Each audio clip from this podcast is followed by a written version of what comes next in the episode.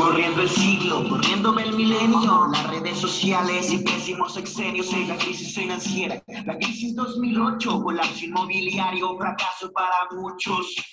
Bancos y más bancos con poca liquidez, crece el desempleo, la tasa de interés, gobiernos que no gastan, no dan educación, se van los capitales por especulación, América lo sufre, también el Medio Oriente, África en pobreza, su pueblo lo resiente, Muy buenas tardes a todos nuestros radioescuchas. Les habla Jessica Sánchez, su conductora de siempre. Esperemos les haya gustado esta gran canción interpretada por Pito C, que sin duda alguna atribuye un gran mensaje Esperemos se encuentren bien. Recuerda que si sales de casa, debemos mantener la guardia con las medidas sanitarias necesarias, ya que la pandemia aún no termina. Bueno, damos comienzo con el mejor programa en la radio, Informativo Jurídico, trayendo hoy un tema bastante polémico e interesante, que marcó a más de una nación. El día de hoy estaremos hablando de la crisis financiera global del año 2008 y con ello esclarecer aquellas dudas como el que sucedió, quiénes estuvieron involucrados, cómo afectó la economía. Estas y algunas dudas más serán resueltas junto a nuestros especialistas en el tema de la crisis financiera. Y junto a mí se encuentra mi compañera Karen Guerrero. Gracias, Jessica. Entrando de lleno al tema de hoy, daré una breve introducción para aquellos que desconocen lo acontecido en la crisis de 2008. Bueno, esto se desató de una manera directa debido al colapso de la burbuja inmobiliaria en los Estados Unidos en el año 2006 provocó aproximadamente en octubre de 2007 la llamada crisis de las hipotecas subprime. Las repercusiones de la crisis hipotecaria comenzaron a manifestarse de manera extremadamente grave desde inicio de 2008, contagiando primero al sistema financiero estadounidense y a continuación al internacional, teniendo como consecuencia una profunda crisis de liquidez y causando indirectamente otros fenómenos económicos como la crisis alimentaria global diferentes derrumbes bursátiles como la crisis bursátil de enero de 2008 y la crisis bursátil de mundial también en 2008, pero en octubre. Y en conjunto una crisis económica a escala internacional es conocida como Gran Recesión.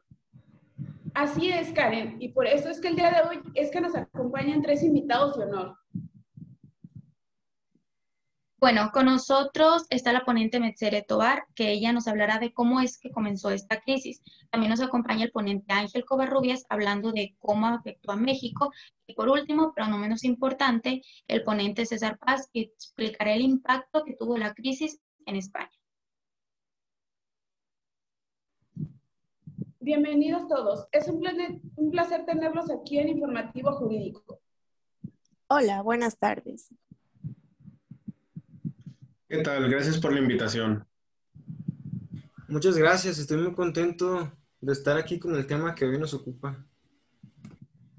Hola, ¿qué tal, Mexe? Nos da mucho gusto poder tenerte en este día de ponente en este tema tan importante y con gran controversia. Sabemos que varios países estuvieron involucrados, pero cuéntanos, ¿cómo lo vivió Estados Unidos? Sabemos que, no tienen, que nos tienes información muy interesante respecto al tema.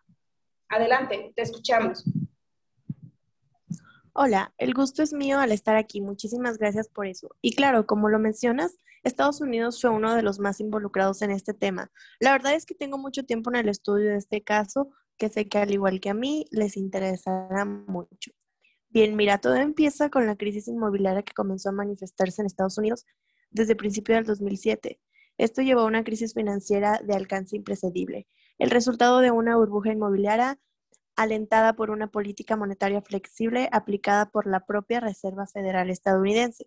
Así, al concluir en 2005 el auge inmobiliario en Estados Unidos, la venta de casas nuevas y usadas empezó a disminuir y la cartera vencida de los créditos subprime creció aceleradamente, lo que comenzó a afectar al mercado financiero ya que las deudas hipotecarias habían sido bursatilizadas, es decir, transformadas en bonos hipotecarios cotizados en las bolsas de valores por lo que en riesgos se diversificaron entre los intermediarios financieros con el aval de las agencias calificadoras que otorgaban altas calificaciones a dichos bonos. A finales ya de 2008, el Banco Mundial reconoció que el panorama, el panorama económico mundial se había deteriorado considerablemente, intensificándose en Estados Unidos y propagándose a otros países, tanto de ingreso alto como en desarrollo, lo que modificaba drásticamente las proyecciones de, de crecimiento para 2009. Vaya, viéndolo desde esa perspectiva, la verdad es que sí. Como mencionas, el panorama mundial se había deteriorado para este entonces. Me gustaría intervenir, serio. Me llama muchísimo la atención qué es lo que hicieron ante esta crisis tan devastadora. Bueno, ¿qué recomendaciones se dieron y se tomaron ante esto? Por supuesto, ante el empeoramiento de las perspectivas de la crisis mundial, el Fondo Monetario Internacional recomienda a los gobiernos adoptar medidas coordinadas adicionales para reactivar los mercados financieros mundiales y permitir que el crédito vuelva a fluir. Entre estas recomendaciones se encuentran, por ejemplo, la intervención coordinada de los gobiernos en los mercados financieros para lograr que el crédito fluya y respaldar la recapitalización bancaria. Otra sería, por ejemplo, las medidas fiscales para contrarrestar la fuerte caída de la demanda privada y el respaldo de liquidez también a los países de mercados emergentes para reducir los efectos adversos de las salidas de capital en gran escala provocadas por las crisis financieras. Bueno, realmente eran necesarias estas medidas debido a la situación que se tenía. Muchísimas gracias, Metzere. La verdad que es inquietante el saber cómo un país puede levantarse para poder surgir de ese abismo económico. muchas gracias, Metzere. Ahora me gustaría preguntarte si aparte de esto, algún presidente o representante hizo algo al respecto y de ser así, ¿cómo fue? claro que sí. Ah, claro que sí. Y es que el entonces presidente electo de Estados Unidos, Barack Obama, trabajó en el paquete de inversiones que podría sustituirse en cerca de 800 mil millones de dólares para los próximos dos años, como, conocido como el Plan de Recuperación y Reinversión Estadounidense. Y es entonces que el 15 de enero de 2009, el Senado norteamericano aprobó la solicitud del presidente de Estados Unidos, Barack Obama, para disponer de los 350 mil millones de dólares restantes del paquete gubernamental de rescate financiero aplicado por la administración anterior, pues este dinero es liberado en momentos en que aumentan las dificultades que enfrenta la economía norteamericana, lo que permitió activar el mercado crediticio y generar préstamos a los consumidores de este país. Mercedes, muchas gracias por la información que nos brindaste. Continuaremos con nuestro siguiente invitado, recordando que Mercedes seguirá acompañándonos. Ahora continuemos con nuestro ponente Ángel Covarrubias, que nos estará hablando acerca de cómo México vivió esta crisis financiera. Pero antes de eso, vamos a un pequeño corte.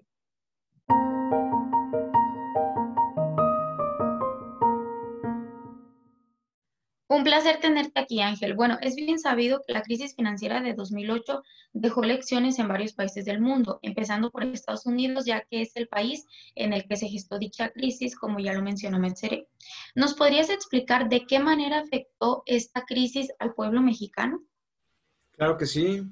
Las crisis dejó claro que la economía de México y Estados Unidos están íntimamente relacionadas a pesar de que México tiene firmados tratados comerciales con más de 40 países, su comercio exterior, emigrantes y fuentes de financiamiento se concentran en Estados Unidos. Recordemos que el 80% de las exportaciones nacionales tiene Estados Unidos como destino y que alrededor del 60% de la inversión extranjera directamente proviene de ese país. El retroceso en las exportaciones, en la actividad industrial y la productividad se manifestó en todas las relaciones laborales, en el mercado de trabajo formal, en el informal, en los puestos poco calificados y hasta en los altamente calificados.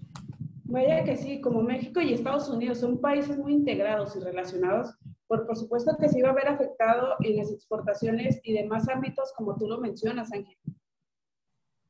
Me gustaría intervenir con una cuestión que no solo es importante para mí, sino también para las personas que nos están escuchando. ¿Cómo actuó el gobierno mexicano frente a esta crisis? Pues bien, en 2008, la primera vez que el gobierno mexicano utilizó una política anticíclica la cual es entendida como aquella donde las autoridades fiscales pueden reducir los impuestos e incrementar el gasto durante los periodos desfavorables con el objetivo de reducir la magnitud y la duración de la recesión. Esto con la finalidad de paliar una crisis económica México solía aplicar políticas procíclicas como el aumento de impuestos, la disminución del déficit, pero ante la gran recesión el país llevó a cabo una política fiscal expansiva. que combinó la reducción de impuestos con un incremento en el gasto público. Recortes en tarifas eléctricas, descuento en las aportaciones al IMSS, con el objetivo de estimular el consumo y la inversión. Y por otro lado, la política monetaria. También fue la primera vez que el Banco de México utilizó una política monetaria expansiva, con la reducción de la tasa de interés en casi 50%. Bastante interesante lo que nos comentas. Vemos cómo de verdad tuvo un gran impacto en la economía mexicana.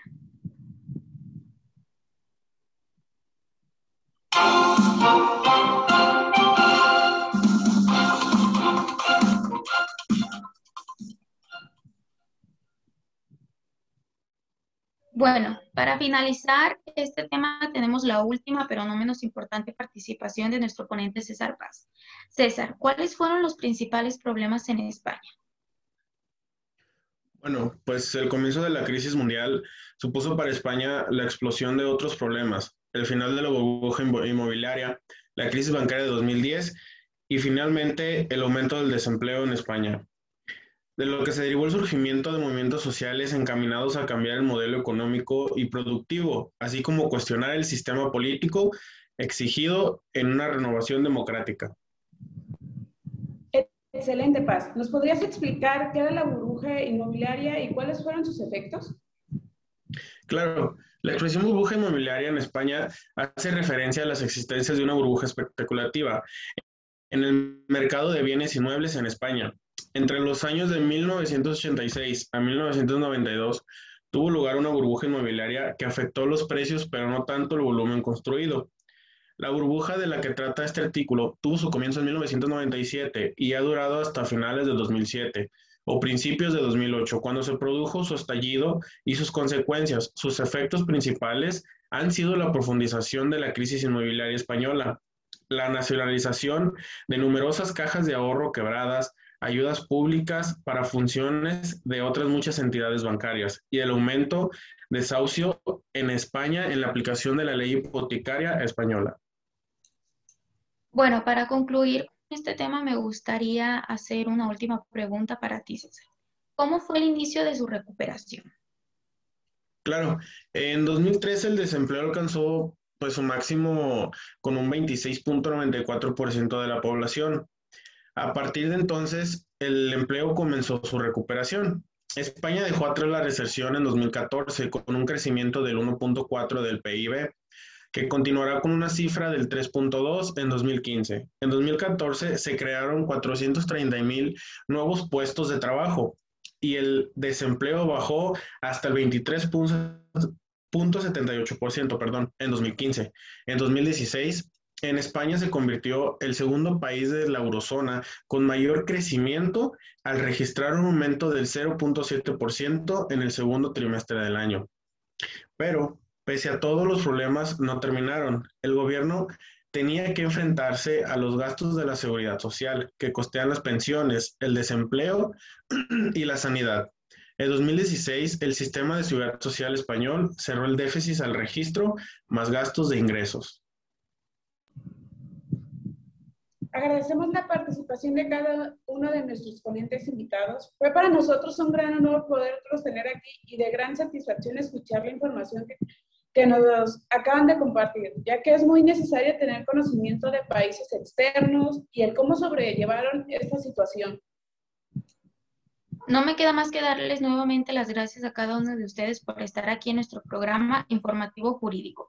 Esperamos tenerlos nuevamente en alguno de nuestros próximos programas y también agradecer a todos nuestros radioescuchas por acompañarnos en esta transmisión.